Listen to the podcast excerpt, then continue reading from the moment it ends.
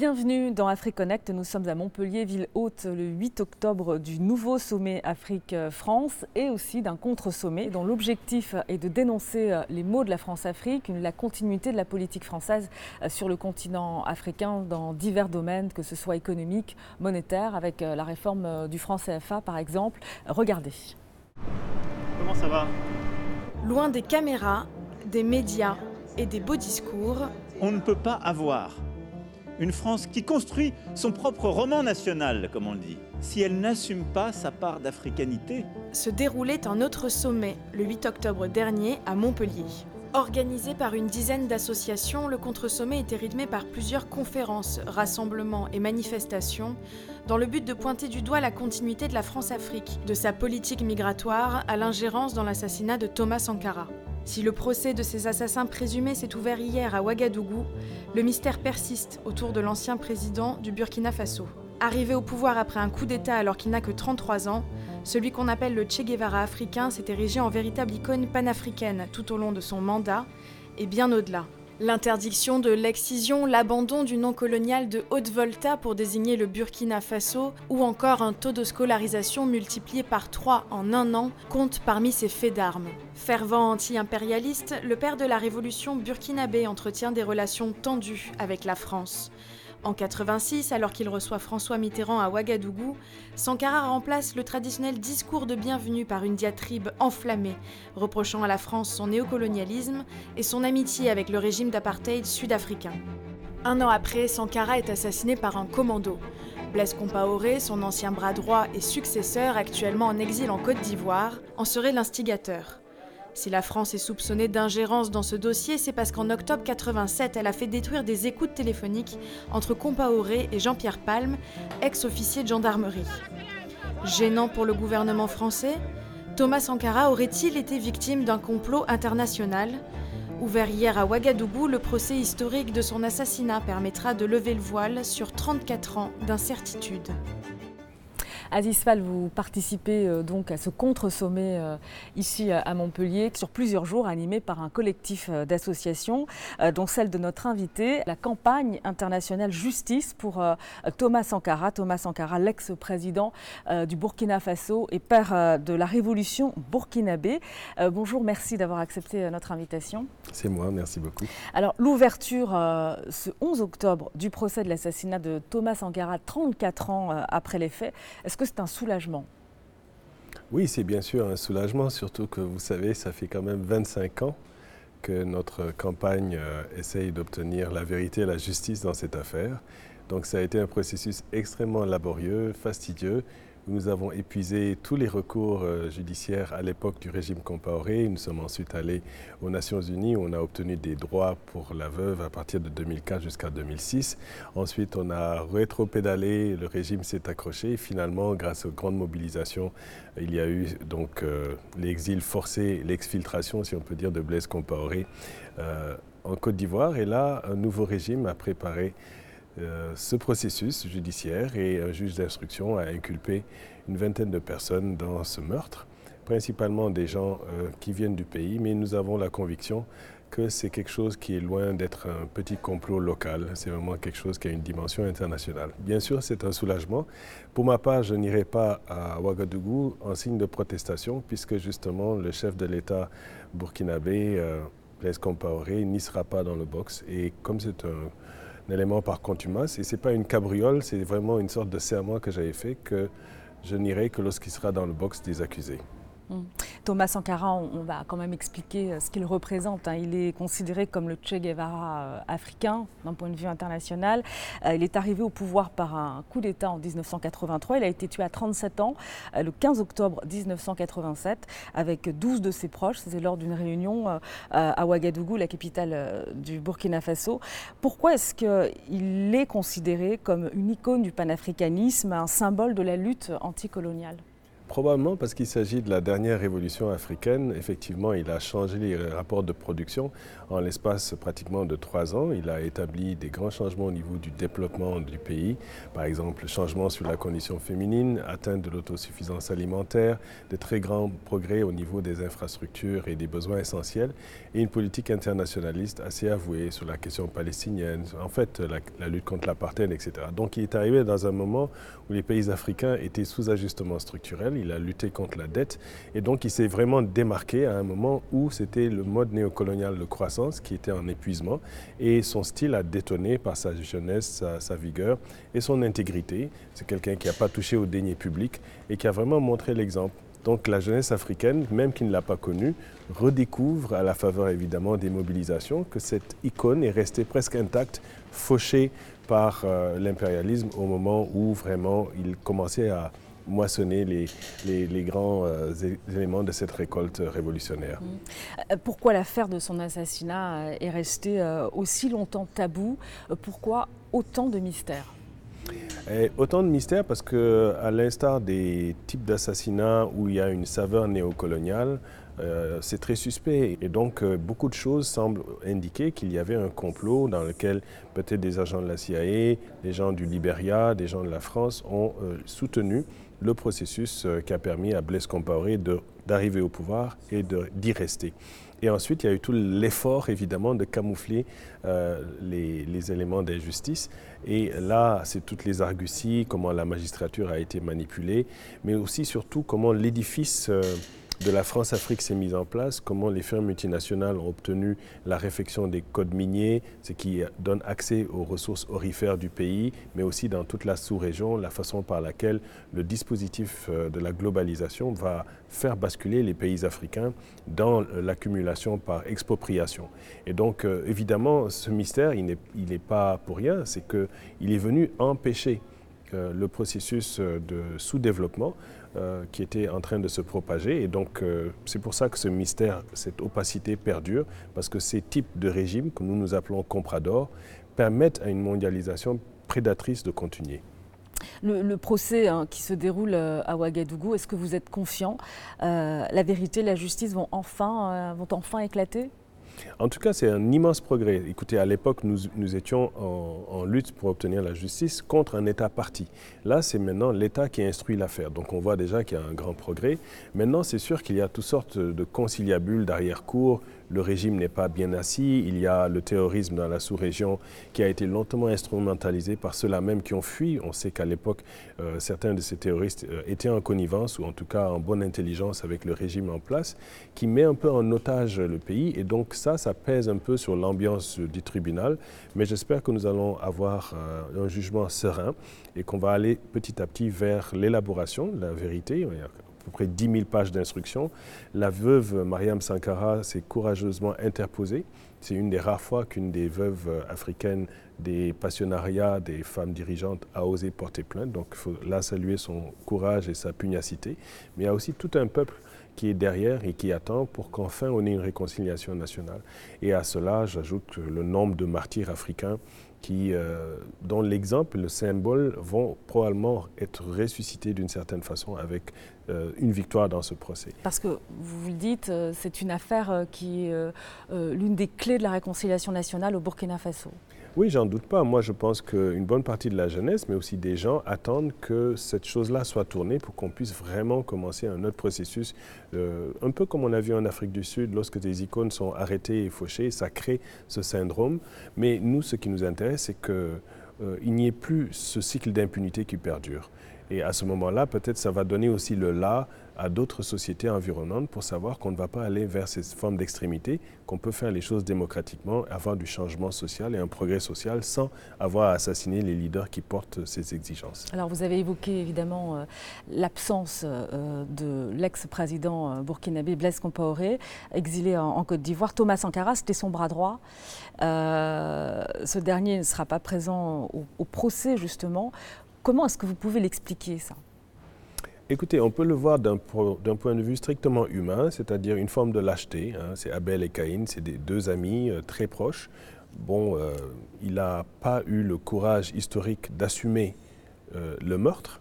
Ensuite, il a caché euh, ce qu'on appelle en anglais smoking gun, donc tout ce qui pourrait compromettre son régime. Et Parce ensuite, que Blaise Compaoré a toujours nié euh, toute responsabilité dans l'assassinat de Thomas Sankara. Il est à ce moment-là ministre de la Justice. Il est au moment de l'assassinat ministre de la Justice. Ce sont des hommes qui quittent sa maison, qui perpètrent les faits. Certains même disent qu'il est lui-même sur les lieux. En tout cas, donc tout ça doit être élucidé. Mais il a eu quand même une très longue période euh, jusqu'à la période de prescription, c'est-à-dire pendant plus de 9 ans, il n'a rien dit sur cette affaire. Et c'est là que la veuve a porté plainte avant la prescription décennale. Et ensuite, il a instrumentalisé la justice pour cacher l'affaire. Et aujourd'hui, il, passe l'entremise de ses avocats, il utilise toutes sortes d'arguties pour dire qu'il n'ira pas comparaître devant son peuple en disant que cette justice est, est instrumentalisée politique et qu'on lui fait un procès. Donc là, il a une chance historique de démontrer qu'il n'est pas lâche et qu'il pourrait enfin se présenter devant son peuple. Et être exonéré de toute responsabilité si c'est le cas. Mais évidemment, pour moi, je n'ai pas de surprise qu'il ne le fera pas, puisque c'est une sorte de constance dans le processus. Mais le fait qu'il a été parrainé par des gens puissants, des, gens qui se prennent pour les maîtres du monde, peut-être lui a donné une forme d'arrogance en pensant qu'il est intouchable. Son peuple lui a montré, donc euh, son peuple l'a vomi, il a fui. Et aujourd'hui, il pense à revenir par une sorte de porte dérobée et euh, mettre dans la balance le fait qu'il va pouvoir régler le problème du terrorisme, le problème de la réconciliation. Il faut dire qu'à l'époque, il faisait un peu le sage de service pour ces, ces bases. Mais à votre avis, qui protège Blaise Compaoré euh, Qu'est-ce qui empêche son extradition vers le Burkina Faso? Très facile parce que, bon, vous savez peut-être euh, comme moi que c'est mis en place tout un dispositif impérialiste dans la sous-région à partir euh, du casse de la Libye, euh, l'implosion de la zone de ce qu'on peut appeler le Sahélistan. Il y a une instrumentalisation du conflit avec, que j'explique dans mon film Africom Go Home qui montre en fait euh, à la fois le rôle des États-Unis dans le redéploiement des intérêts américains pour geler et éviter que la Chine ne soit un acteur majeur, mais il y a aussi le fait qu'on a l'accès aux ressources immédiates, les ressources des terres rares, l'or, l'uranium, etc. Donc il y a un enjeu colossal et lui n'est qu'un un élément de ce maillon, puisque c'est lui qui permettait la, poursuite euh, du modèle néocolonial de croissance dans la zone. C'est lui qui fait et défait l'équilibre en Côte d'Ivoire, etc. Donc c'est quelqu'un de très important, soutenu par euh, évidemment une nébuleuse. Ce que vous dites, c'est que c'est l'héritage d'un système euh, euh, issu de la France-Afrique qui le protège. Euh, oui, exactement. Et, et, ce système s'est accoquiné avec euh, les éléments de l'impérialisme lorsque ça faisait leur affaire. Donc, effectivement, les éléments de l'Africom états-unien étaient avec certains des éléments de la politique française qu'il ne faut pas confondre. La France-Afrique n'est qu'un appendice de la politique française. Vous avez des antennes au Quai d'Orsay, à Matignon, à l'Élysée. Vous avez des antennes strictement affairistes. Vous avez des antennes dans les, dans cercles franc-maçonnerie. Vous avez des antennes typiquement africaines qui n'ont rien à voir avec la France, mais qui, eux, sont des éléments de perfusion en aller-retour avec, euh, avec la France. Donc, euh, ce sont ces systèmes qui ont vieilli, parfois très mal vieilli, qui sont plus ou moins séniles et qui n'en finissent pas de mourir. Donc, euh, ces systèmes sont en plein changement et nous osons espérer qu'on va enfin tourner cette page. Mais pour ça, il faudrait qu'on ait des signes constructifs, à l'instar de notre affaire, qui montrent qu'on va aller en rupture on connaît la proximité de, Blaise Compaoré avec euh, euh, le président ivoirien Alassane Ouattara, euh, le Burkina Faso et la Côte d'Ivoire, qui sont deux pays voisins en Afrique de l'Ouest. Là-dessus, qu'est-ce que vous pouvez nous dire? Écoutez, historiquement, vous savez, nos sociétés sahéliennes sont parfois issues du même rameau. Donc la Côte d'Ivoire et la Haute-Volta étaient deux pays voisins, mais en fait deux pays qui ont eu des lignes de frontières qui ont bougé. Et donc en réalité, on peut être aussi ivoirien que burkinabé. Donc euh, historiquement, ce sont les mêmes peuples qui ont été fractionnés par la colonisation. Et aujourd'hui, du fait que son épouse est ivoirienne, du fait qu'il peut se prévaloir de ça pour pouvoir obtenir cette euh, nationalité qui empêche qu'on l'extrade, évidemment, montre qu'il y a une connivence, mais la connivence, elle est beaucoup plus tôt que ça. C'est effectivement grâce euh, euh, au régime de Compaoré que celui de euh, Hassan Ouattara a vraiment le vent en poupe dans la lutte contre le régime de Laurent, Gbagbo. Donc euh, il lui doit beaucoup de choses dans ce qu'on a appelé la guerre civile ivoirienne, la déstabilisation et son arrivée au pouvoir. Et comme je l'ai expliqué, dans la réflexion des codes miniers dans la sous-région. Donc c'est donnant-donnant. Aujourd'hui, même si le président Ouattara prétend euh, que c'est juste la nationalité qui l'empêche de, de l'extrader, il y a vraiment une plus grande connivence entre eux. Mais personne n'est dupe que ces liens sont beaucoup plus profonds, hélas. On va marquer euh, une courte pause si vous voulez bien et on se retrouve pour poursuivre euh, cet entretien avec vous ici euh, à Montpellier. Restez avec nous, on se retrouve dans un instant dans AfriConnect.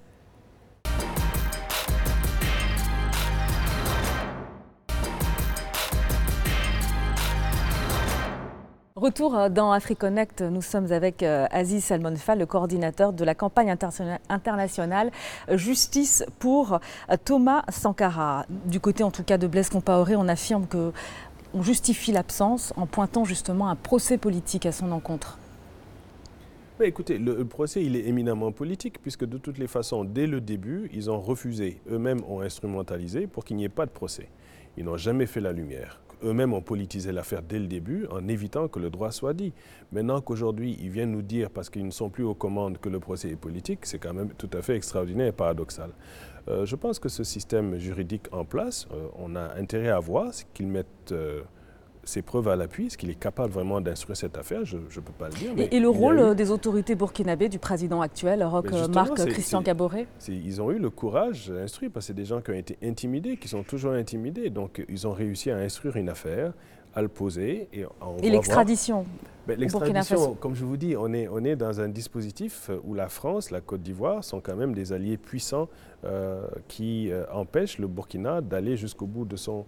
Mais ils ont fait la demande. Euh, on attend l'extradition. On sait que les, les, autorités ivoiriennes ne le feront pas. Pourquoi la France a-t-elle aidé à exfiltrer Blaise Compaoré? C'est une bonne question que vous, Français, devrez poser à vos propres concitoyens. comment vous jugez l'attitude de, la France aujourd'hui? Ben, clairement hypocrite, comme à, l'époque euh, coloniale. C'est la France qui a exfiltré Blaise Compaoré. Donc euh, je crois que sur cette question-là, comme les, déclassifications que nous avons obtenues, ça fait des années que nous demandons la déclassification des documents. Effectivement, saluons le fait que le président Macron a osé faire ce que ni Mitterrand, ni Hollande, ni Sarkozy ont voulu faire. Ils nous ont libéré des documents. Nous avons vu les documents. Nous savons qu'il y a d'autres documents beaucoup plus importants qui auraient dû être libérés. Hélas, nous ne les avons pas en notre possession. On a obtenu le dernier lot juste à la fermeture après l'instruction par toutes sortes de retards. Euh, imputable davantage à la France. Et je sais qu'il devrait y avoir un quatrième lot après le troisième lot, mais hélas, qui ne viendra pas. Donc si on veut vraiment tourner les pages, c'est... Et d'ailleurs, même quand vous regardez ces documents... Vous avez interpellé là-dessus les, autorités françaises ben au plus haut niveau Évidemment, puisque de toutes les façons, c'est elles qui ont eu la bonté de tout un coup délier euh, les secrets et, et révéler. Et quand vous regardez le type de surveillance auquel sont soumis nos chefs d'État, comment sont soumis les gens de la société civile. À l'époque, hein, il n'y a, même pas de conflit. Vous voyez qu'il y a une surveillance d'intelligence extraordinaire sur tous nos agissements. Et bon, ce n'est pas le propre de la France, c'est le propre des puissants de pouvoir le faire. Mais c'est bien la preuve qu'à ce moment, il y a d'autres documents beaucoup plus compromettants qui ne sont plus là. Il y a le fait que des personnages importants, comme Guy Pen, ont disparu. Euh, mais il y a d'autres gens qui sont encore là et dont la mémoire n'est pas nécessairement fulgineuse. Euh, par exemple, euh, Roland Dumas, qui pourrait peut-être raconter des choses, Jacques Lang, qui pourrait nous dire des choses sur ce qu'était ce régime Mitterrand et les connivences de l'époque, car c'est des gens qui avaient une intelligence de ce qui se passait. Et il y a d'autres protagonistes que je ne nommerai pas, qui font partie de l'instruction et qu'on aimerait bien aussi entendre. pourquoi ce combat que vous menez contre l'impunité, finalement, il s'invite ici au contre-sommet Afrique-France? Eh bien, moi, j'ai été invité à ce contre-sommet parce qu'effectivement, beaucoup de, de patriotes français, des gens qui sont progressistes, considèrent que ce sommet, que nous nous appelons toujours France-Afrique et non pas Afrique-France. Moi, je suis arrivé. C'était le cas avant François Hollande. Je, euh, oui, je sais que c'est un changement de dénomination, mais les choses sont encore, les choses sont têtues. C'est un sommet France-Afrique. On discute de l'Afrique en France avec des jeunes Africains triés sur le volet qui incarnent un peu le dynamisme de la société africaine en pleine mondialisation. Donc, on a quelques sujets, euh, bon, euh, des gens dans le design, des gens dans le milieu des affaires, euh, des gens dans la culture et les sports, mais les grands enjeux, la condition féminine, l'enjeu de nos ressources, la question de la sécurité, les vrais enjeux ne sont pas posés, la question de nos souverainetés ne sont pas posées, mais euh, c'est de bonne guerre, même si nous on trouve une forme de paternalisme à vouloir coopter une portion de notre société civile pour euh, remaquiller la politique française, c'est assez surprenant. Jamais on imaginerait des Français invités dans un pays africain pour faire la même chose, ou bien la Grande-Bretagne inviter nos sociétés civiles pour revoir euh, la politique étrangère de la Grande-Bretagne. Mais ça fait partie de, je crois, la façon par laquelle le paternalisme français. mais quelle est votre appréciation réelle de ce nouveau format, le nouveau sommet Afrique-France, sans les chefs d'État? C'est une première c'est très rafraîchissant et très singulier de voir un chef d'État qui sort hors norme et qui propose d'autres façons de faire, donc comme on dit en anglais, qui bypass ses collègues bilatéraux et qui va s'adresser à certains pans triés de nos sociétés civiles. Mais nos classes laborieuses ne sont pas consultées. Les vraies masses qui sont exposées aux problèmes du sous-développement ne sont pas consultées.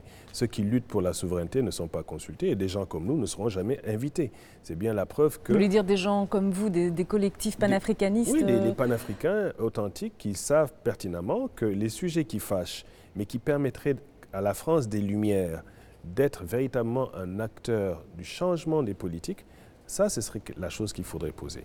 Et un jour, tôt ou tard, D'abord, les premières conditions, c'est qu'on ait moins de leaders compradors, parce qu'effectivement, eux-mêmes doivent être excédés d'avoir des, leaders chefs d'État plus ou moins larbins qui écoutent euh, leurs injonctions. Donc à un moment, ils se disent, allons parler à d'autres gens. Et là, je les comprends. Mais les alter-égaux d'un sujet comme cela, c'est l'Union africaine. C'est vraiment au niveau bilatéral que les gens en, en, exercice, qui sont dans les processus de décision, discutent entre bilatéraux. Les gens de la société civile française peuvent interpeller leurs pairs des sociétés civiles africaines et eux avoir entre eux des discussions sur comment les, les grandes tractations bilatérales devraient se faire. Et c'est un peu ces modes qu'il y a. Il aurait fallu peut-être, à votre avis, délocaliser euh, ce sommet en Afrique non, je pense que ce sont justement ces exercices euh, laborieux de vouloir maquiller les vrais enjeux. Les firmes multinationales françaises, elles fonctionnent. Elles fonctionnent dans une matrice d'affaires qui est déjà convenue. Euh, le système des firmes euh, chinoises fonctionne dans leur truc. Ils vont tous utiliser des sommets Chine-Afrique ou France-Afrique. On va même avoir un sommet Russie-Afrique, etc. Donc tout cela fait partie d'une forme de diplomatie commerciale déjà avérée, qui font leurs preuves, et chacun a ses styles. Pour nous, en tout cas panafricains, la chose se passe ailleurs. Les vrais enjeux sont ailleurs. Ils ne sont pas discutés dans des capitales ou dans des villes secondaires où on voudrait remodeler, euh, revamper. Et encore, ça, touche parce qu'on coopte certains de nos intelligentsias, qui sont des gens, euh, somme toute, bien intentionnés dans ces processus. Euh, on, les, on les rentre dans une matrice dont ils ne contrôlent pas les aboutissants. Et c'est des gens intelligents, ils ne sont pas instrumentalisés. Mais ils ont la conviction eux-mêmes euh, de, des acteurs du changement. Et sur les initiatives euh, euh, qu'il a prises depuis le début de ce mandat, à savoir de, consulter des, panafricanistes, des philosophes, et finalement ça a abouti à des rapports. Achille Bembe ici lui a remis son rapport il y a quelques jours avec des recommandations sur ces méthodes-là. Qu'est-ce que vous en pensez? Euh, j'espère que d'autres rapports seront ouverts. Je pense qu'Achille lui-même disait que ce processus, ce sera sur un plus long terme et qui sont à plusieurs étapes. Et j'ose espérer que des, des, rapports moins complaisants et des choses qui devraient être dites vont permettre à la France des Lumières, liberté, égalité, fraternité, d'être vraiment cela dans nos relations. Et, comment, comment finir avec les mots de, de la France-Afrique que vous dénoncez?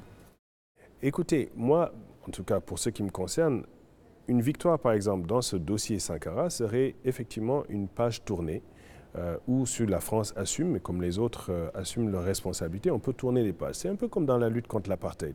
À un moment, il y a des systèmes qui tombent et on assume et là, on va de façon épanouie. Ou alors, on continue de camoufler les choses. Regardez le ressentiment qui est toujours là dans la question algérienne. Regardez la situation qu'il y a dans les programmes du Cameroun. Hein, ou, à Madagascar. Donc il y a des relents. Et la question n'est pas de, repentance, c'est de bâtir de nouveaux ponts, de bâtir une nouvelle euh, relation, certes décomplexée, mais franche, basée sur des rapports qui sont des vrais partenariats où nos peuples ne se sentent pas laissés pour compte, où nos peuples peuvent vraiment profiter. Et ça, ça veut dire où vont les ressources? Qui partage véritablement les deniers publics? Est-ce que ces enrichissements illicites vont continuer? Est-ce que les formes de corruption continuent Etc. Lorsqu'on aura dépassé ces choses-là et qu'on sera dans ce type de relations, oui, il y aura une coopération authentique. Aujourd'hui, l'aide publique euh, euh, au développement de la France, comme la moyenne des pays de l'OCDE, n'arrive pas à 0,5%. Depuis 1969, on nous promet 0,7% même l'argent des immigrés est beaucoup supérieur à cette coopération. Donc c'est juste pour vous dire euh, à, la fois euh, la réalité du monde dans lequel on vit, une polarisation qui continue de creuser l'écart entre ceux qui possèdent et ceux qui ne possèdent pas. Donc je ne m'attends pas qu'un régime de centre droit fasse ces grands euh, changements, lorsque même les socialistes français n'ont pas réussi de faire ces grands changements. Mais j'espère que les générations des jeunes Africains, Africaines, des jeunes Français vont aller vers ces rêves que nous avons de relations plus saines, plus égalitaires et, et contraires aux, disons, à l'esprit revanchard qui, s'impose à cause de l'impérialisme. Donc sortir de l'impérialisme, qui est le mot qu'on n'entend pas beaucoup, mais qui est la relation dont il faut justement réussir à tourner la page. Aziz Salmon Fall, merci beaucoup pour euh, cet entretien dans AfriConnect. Merci. Et retrouvez AfriConnect euh, sur nos réseaux sociaux et en replay sur notre site rtfrance.tv. À très bientôt sur RT France.